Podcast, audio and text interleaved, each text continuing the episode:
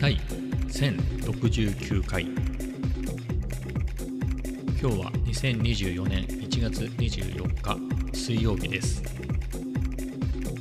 予報通りなんですけど昨日と比べたらね、えー、だいぶ寒くなりましたね。最高気温が8度っていうことで、まあ、その分、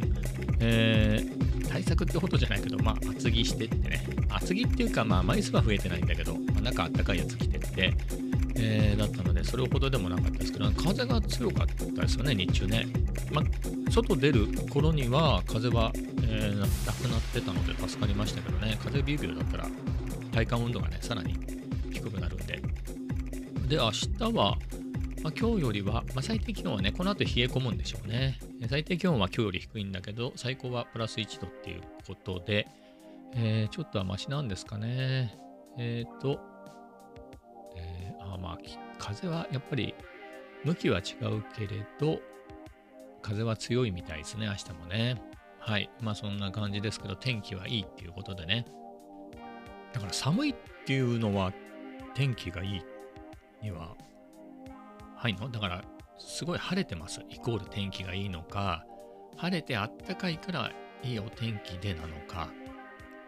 まあいろいろな場合によるんでしょうね。夏とか、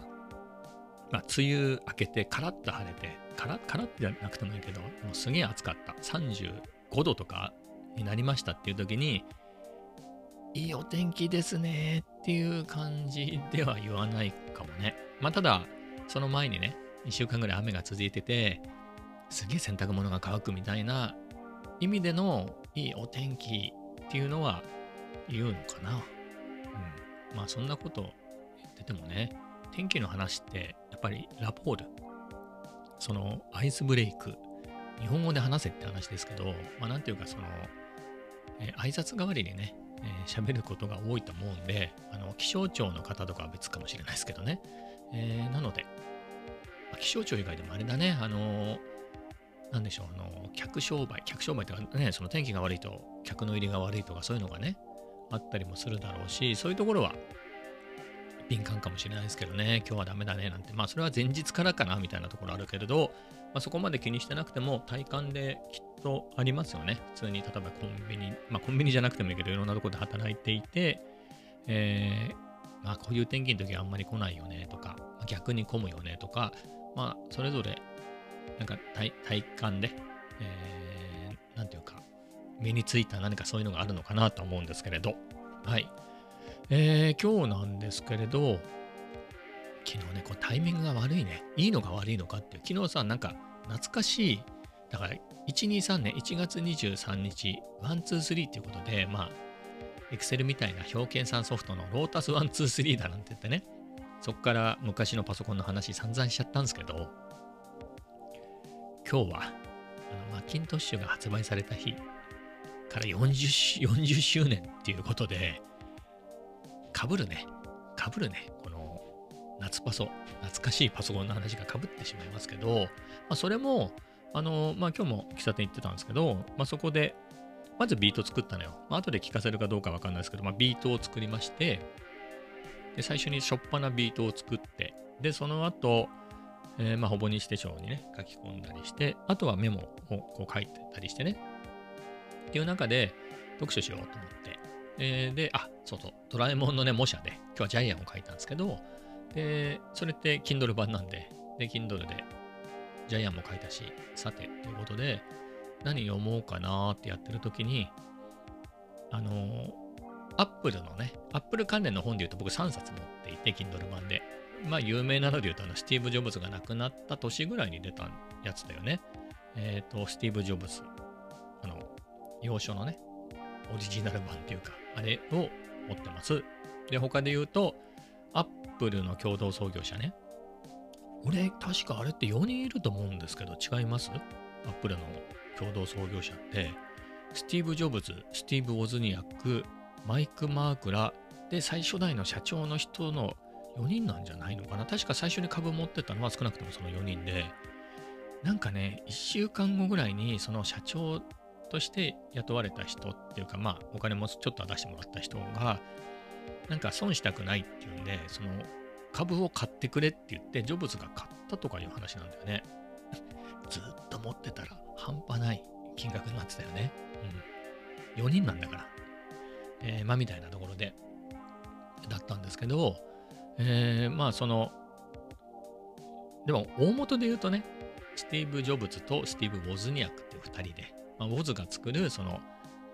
あのパソコンっていうかコンピューターというか、これは売れるぞ、金になるぞっていうので会社にしようって言って、えー、言ってね、作ったのが Apple コンピューターで、でもそれ、そういう意味では経営は素人だからお互い。ジョブズもその時は自分で、まあ、ゆくゆくはってのは思ってただろうけど、まあ、いきなりできるもんではないしっていうことで、そういうプロをやあの探すんだよね。えー、だったりして、まあ、マイク・マークラと、あと、まあ、初代の社長さんとか、えー、で、えー、起業してっていうのなんですけど、そのスティーブ・ウォーズニアックっていう人の時点でね、アイ・ウォズっていうのがあるんですよ。えー、それも好きでね、何度も読んでますけど、あとは、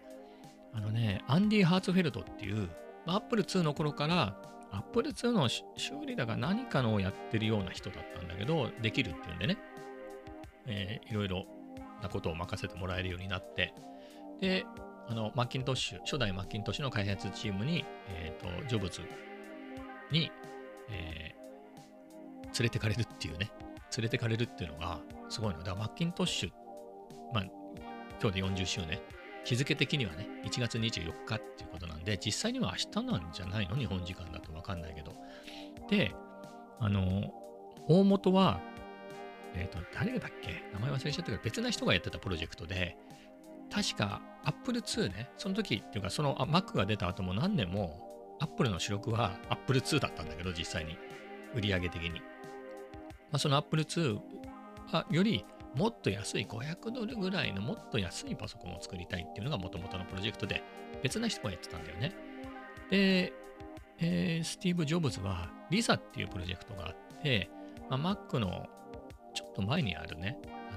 GUI を積んだ、まあ、Mac に非常に似たやつなんですけど、後に Macintosh XL っていう名前で、あの、リサって名前で出たんだけど、高すぎてあんまり売れなくて、Macintosh XL っていう名前に改名して、えー、みたいなね、いう運命になるんですけど、まあ、そのリサのプロジェクトやってたんだけど、毎通うるせえから外してくれみたいなクレームがたくさん来て、それで外されるんだよね、リサのから。で、えー、それでなんか Mac のチームを乗っ取って、うん、あいつクビみたいなでね、えー、追い出されちゃって、もともと Mac 考えてた人が。ただ、その時は名前がマッキントッシュっていう名前だっただけで、あの、実際に後の、つまり今につながる Mac とは全然別物ね、さっき言ったような500ドルぐらいで作れる、あの買える安いパソコンっていうね、えー、のがコンセプトだったんで、それとは結果違うものになってしまったんですけど、えー、まあ、それをね、作り始めて、でどんどんどんどんやっていくぞっていう中で、まあ、あの人の圧すごいじゃない。えー、まあで、めちゃめちゃ優秀な人も連れてくるしっていうので、社内にいる人とかもね。えー、で、やってて、でも、どんどんね、進んでくれば人が足りなくなるからっていうんで、優秀なやついないのかみたいな話でね、あの、アップルの中でもう、で、じゃあ、あいつならっていうんでね。で、あの、アンディ・ハーツフェルトっていう人のところにね、えー、ジョブズが来て、自分の会社だから、お前は優秀なのかって言われたから、はい、みたいな感じで返事したら、よしって言うんで、あの、いきなり、あの、ま、お前をマッキントッシュのチームに入れてやるって言われて、あ、わかりました、みたいな。で、じゃあ、これ今やってるやつがあるから、これが終わったら行きますね、みたいなこと言ったら、もう速攻その、使ってた、多分 Apple II だと思うんだけど、電源抜かれて、あのもうこんなのはどうでもいいっつって、つついてこいみたいな感じで、ジョブズが自らそ アンディ・ハーツフェルドの、えー、Apple II とモニターだかを持って、Mac のオフィスが別だったんで、Mac の開発チームって、本社とはまた別な建物だったんで、そこまで連れてかれたみたいなね、えー、話で、まあそういうところも含めて、えー、その開発のね、初期から関わってる人の、えー、本があってね、それがすごい面白いのよ。まあ、3年ぐらい経つかなかったから、え、なんですけれど、もう何回か読んでいて、まあ、それなんかに詳しく書いてあってね、うん、いろいろ大変なんだなって。その本のね、レボリューション・イン・ザ・バレーっていう本なんだけど、多分日本版があるとすれば、多分あったんだと思うんだよね、昔は。マッキントッシュ開発物語っていうので買えるんじゃないかなと思うんですけど、あの僕はその原書しか読んでないから分かんないけど、写真がすごいな。あの UI をどんどんほら、だって、まあ、ゼロックスのアルトいいの？あれを参考にしてる、えかなり影響を受けてるっていうのは、まあ、あれがスタートになってるから、あああいうの、あれが未来だから、あれを作ろうみたいなのがスタートだから、えー、とはいえ、やっぱり実際その、あの、アルトに比べたらね、かなり安く作らないといけないから、そういう中で新しいマウスもパパクるっていうか、まあ、同じように作る。向こうのマウスよりはいいやつになるけれど、まあ、そういう中でインターフェースも新たに作っていくよね。GUI なんて一般的じゃないから。で、そういう中で試行錯誤していく中での最初のスクロールバーとかの写真をすごいなと思ったのが、ちゃんとポラロイドで記録してたやつがいるんだよね。それを、その変遷を、その最初の、本当に最初に作ってた、えー、グラフィックのデモの画面のスクリーンショット。まあ、スクリーンショットっていうか、まあ、いわゆる機能としてスクショがないから、あのポラロイドでパチッと撮ってそれをずっとスクラップしてる人がいてみたいな。まあ、それを借りてきて、その本にするときに載せてるみたいなやつなんですけど、すごいよね、それ。わあ、やっぱりいいなと思って、そういうのが残ってるっていうのがね、えー、なんか感動的ですよね。本当の初期のファインダーみたいなやつとか、そこが出てたりして、まあ、やっぱり偉大なプロジェクトっていうか、まあ、偉大なのはそうだけど、にせよ、まあ、事細かに何でもじゃないし、決まりでやってるわけじゃないよね。けれど、そういう関わってた人の記録とか記憶とかってすごく大事だなと思うんですよ。そこをうやむやにしちゃったやつってあんまり、うん、大したものにならないんじゃないかなっていう気はしますね。うん。はい。まあそこは話が戻ってきますけれど、えー、で、まあそんな感じでね、それを読んでて、うん、しみじみって思ってたら、そういえば、なんかこんぐらいのタイミングじゃなかったかな、Mac と思ってみたらね、今日でしたっていう。はい。ロータス123の話って懐かしんでる場合じゃなかったですね。えー、今日が Mac40 周年ということで。で、そのレボリューション・イン・ザ・バレーかな。そこで他にもいろいろ写真があった中で、あの、スティーブ・ジョブズとビル・アトキンソン、まあ、すごい有名な人で、リサと両方やってる人なんだけど、あれ、あの人ってあれなんだっけ？クイックドローとかもあの人なんだっけ？ファインダーそのものもビル・アットキンソンじゃなかった？みたいなぐらいの、あのまあ、一人で作れるわけじゃないけれど、めちゃめちゃ優秀で、この人なしではもう無理でしょっていうぐらいの大人物なんだけど、えー、その人と二人でね、座ってて、で、ビル・アトキンソンがその初代 Mac を抱えてるっていう写真が載ってるのよ。1984年に撮られた写真で。うおーと思ってね。あの、僕も、その時にはもう、ま、その前年からパソコンを始めてたから、その Mac ってのが出たのはニュースでは見てました。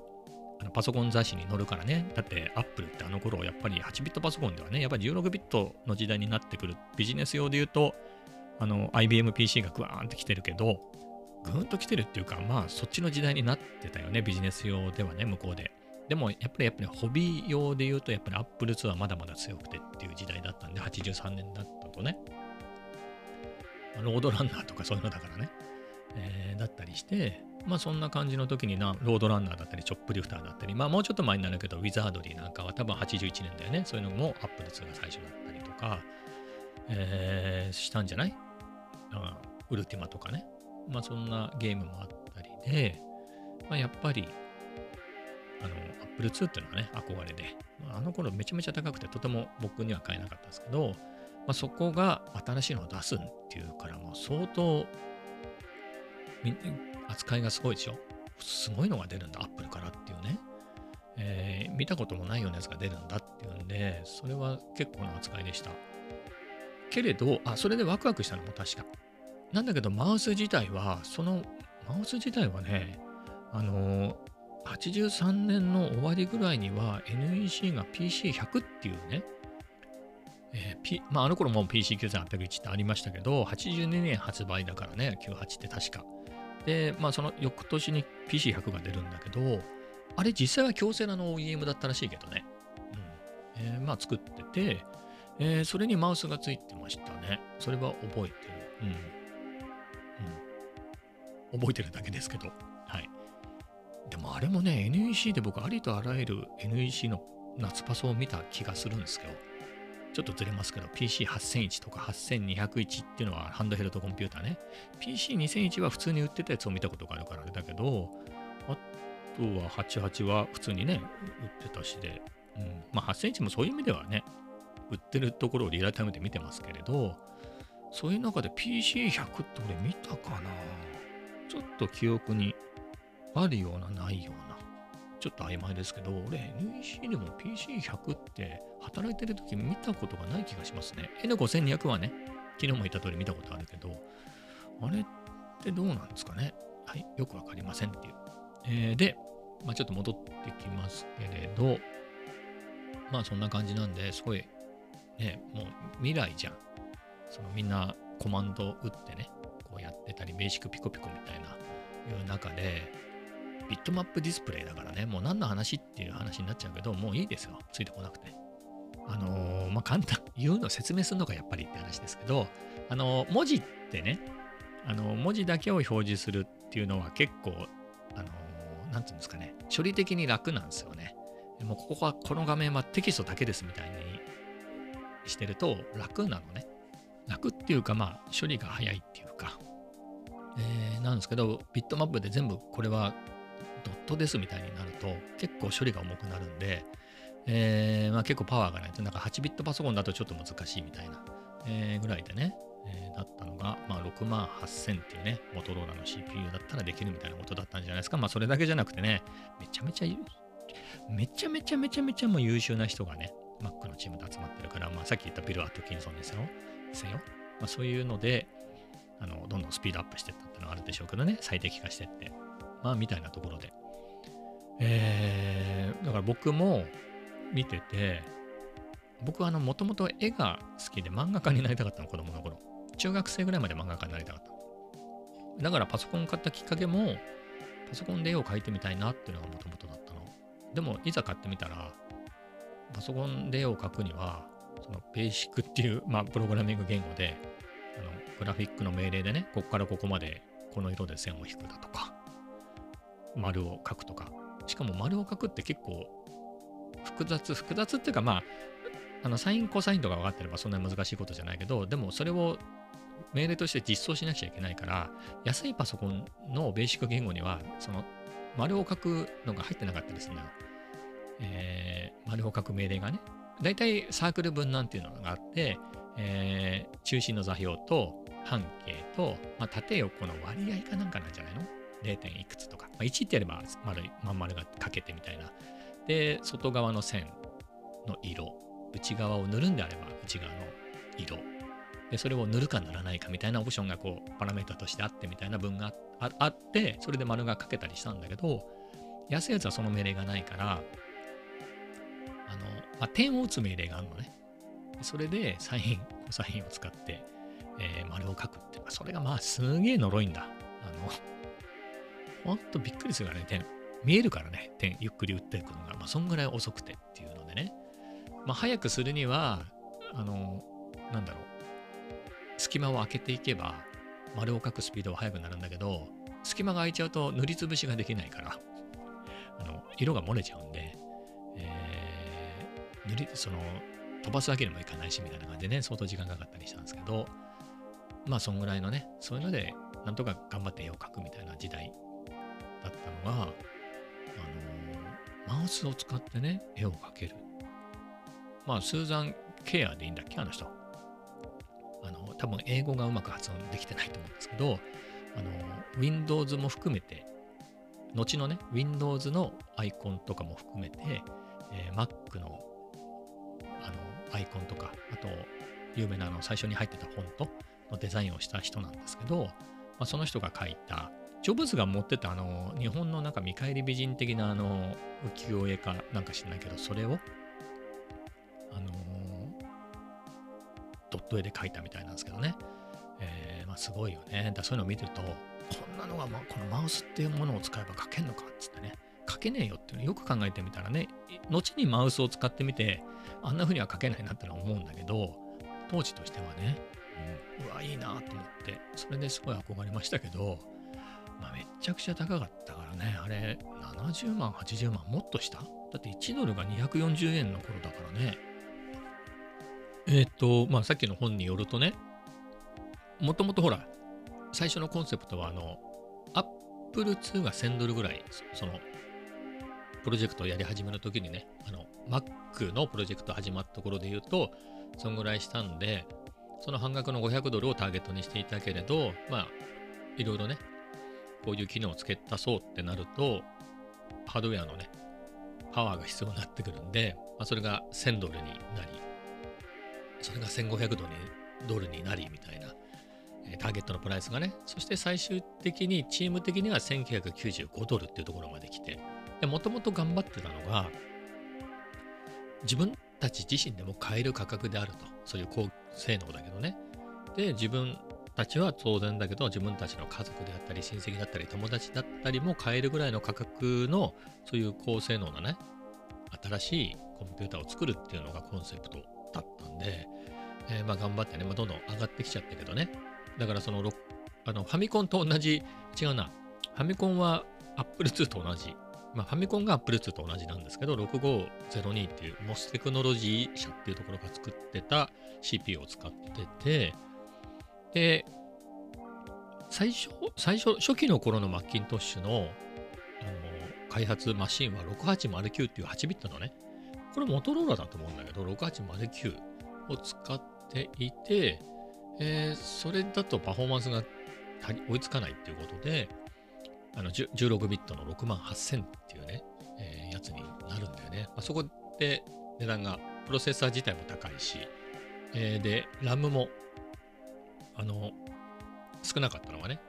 これじゃやっぱり足りないっていうんで増やしたりで、どんどんどんどん上がっていってっていうことで、まあ、最終的に製品に近いところまで来た時には、1995ドルでなんとか2000ドル切るっていうところで出そうっていうふうに思ってたらしいね。ジョブズも含めて思ってたんだけど、当時のね、あのペプシから来た社長ね、が、あの、2495ドルで売るっていうふうにね、えー、なぜならアーリーアダプターはそれでも飛びついて買うから、その高くした分で、あの、マーケティングに金を使うっていう話で、その、マイケル・ジャクソンとかを使ったド派手な CM とかで活躍してた人なんだよね。あのペプシ、まあ活躍してたっていうか、まあそれでペプシがコカ・コーラを抜いてアメリカで一番になるみたいなのをやった人だから、アップルにこう引き抜いたみたいなところがあって、えー、ぐらいだから、そのそ、マーケティングで金使おうぜみたいなことでね、まあそれはそれでそうだねって感じですけど、まあ結局そうなってね、なんか裏切られた気持ちだみたいなね、えー、のは開発メンバーが言ってますけれど、まあそういうのもあったんでね、当時2500でしょ？だから今だったら、まあ今の方が全然円高だけどね、240円に対して150円ぐらいでしょ、えー、なんですけれどま、240円で、かつ、今みたいに日本でちゃんと、ちゃんとっていうか、アメリカみたいに売ろうって感じではないんだよね。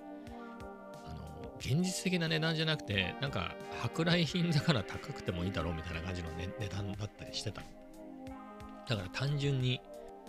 そのまま240円でも60万でしょ？で、まあ、日本語マニュアルかなんか作るとしたらさ、もうちょっとするしね。えー、輸入してくるとしたら、もっとね、金かかるから、まあ、やっぱりとんでもない額だよね。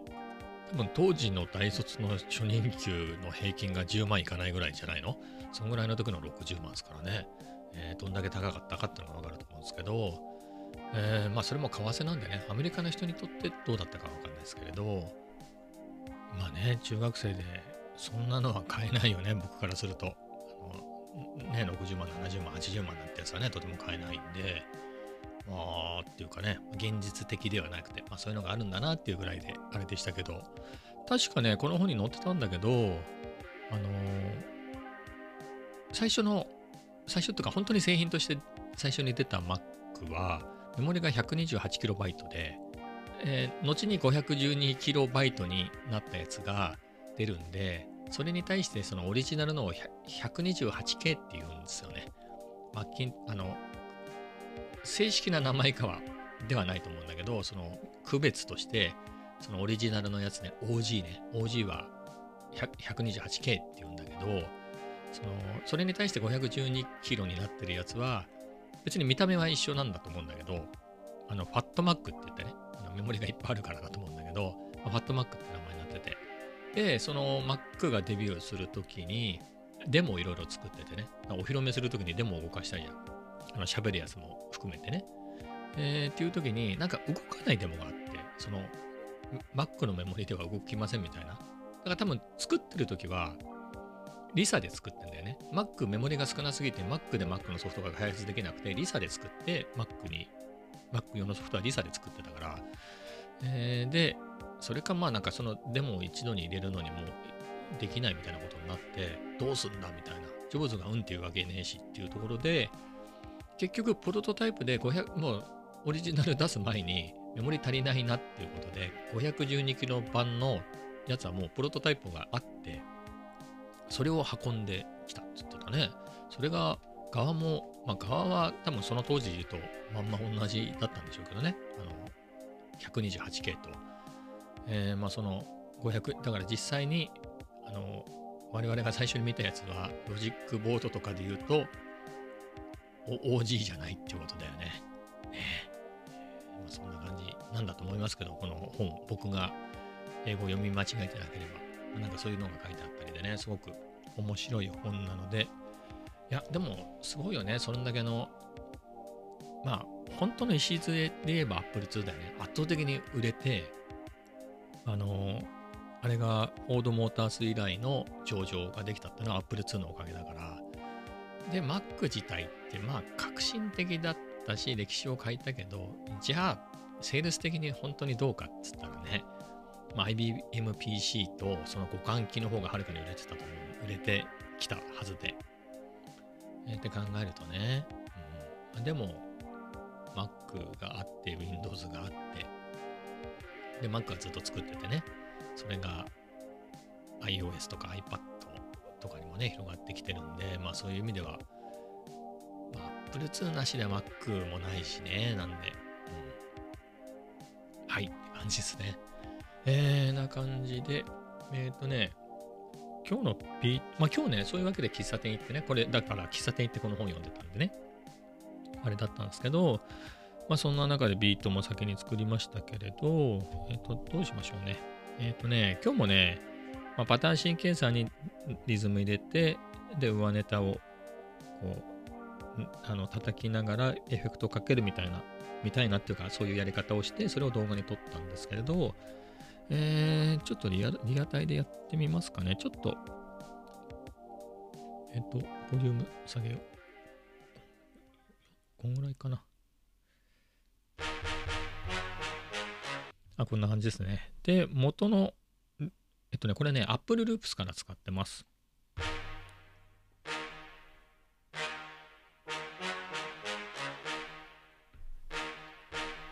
ちょっとごめんなさい 何回もやっちゃったけど、まあ、それが、これね。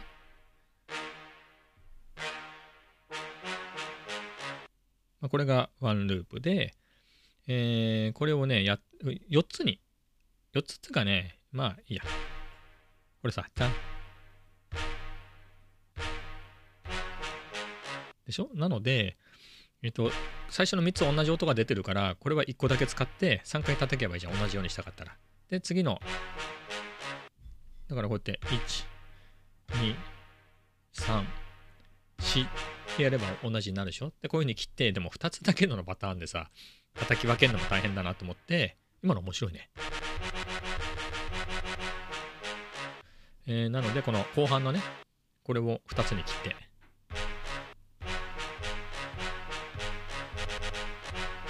みたいな感じで4つのパッドに割り当てて、あとこれだけだと寂しいから1個ね。これを久しぶりに登場で。で、えー、まあこれをなんか適当に順番変えながらやればなんとかなるかなみたいな。えー、で、やりました。で、リズムはね、こんな感じのを作ったんですね。あ間違えた。これ必ず間違えるんだよな。はい。まあこんな感じで、これね、4小節か。4小節の4バーのループをこのドラムでね、作って、まあ、これを鳴らして、えっ、ー、と、さっきね、えー、作ったやつを順番に、順番適当、適当にじゃないですよ。いい感じにやって、エフェクトかけていけばいいかなっていうので、やったんですけど、まあ、ちょっとだけやってみましょうかね。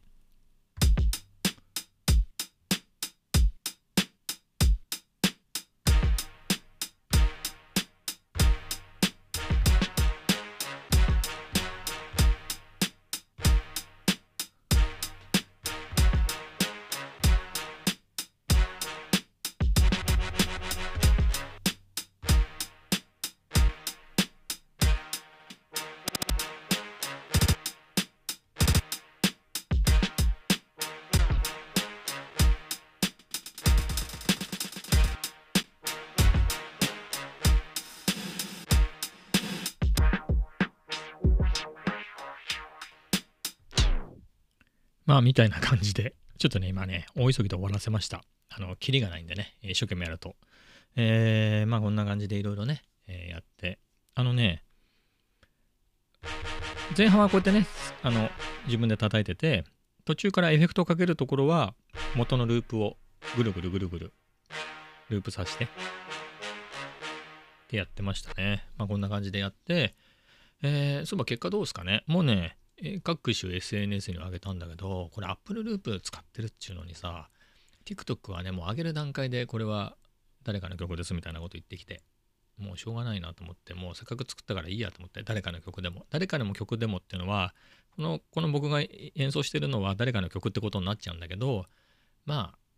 それでも登録者が増えたり、いいねがつけばそれでいいかなみたいな、収益化してるわけでもないんでね。ということで、まあ、1分に短くしてあ、えー、げましたけれど、えー、YouTube はどうですかね？ちょっと見てみようかな。どんな感じかな？えー、っと、あまあまあ回ってますね。うん。結構回ってる。昨日ね、あの、アップしたやつで、1人登録者が増えたんで、これでまた1人増えたらラッキーですね。まあこれも、なんつうんですか？えっ、ー、と、インスタにも上げてるんで、それはどうですかね？インスタもともとフォロワーが多いからな、それなりにいいねがついたりは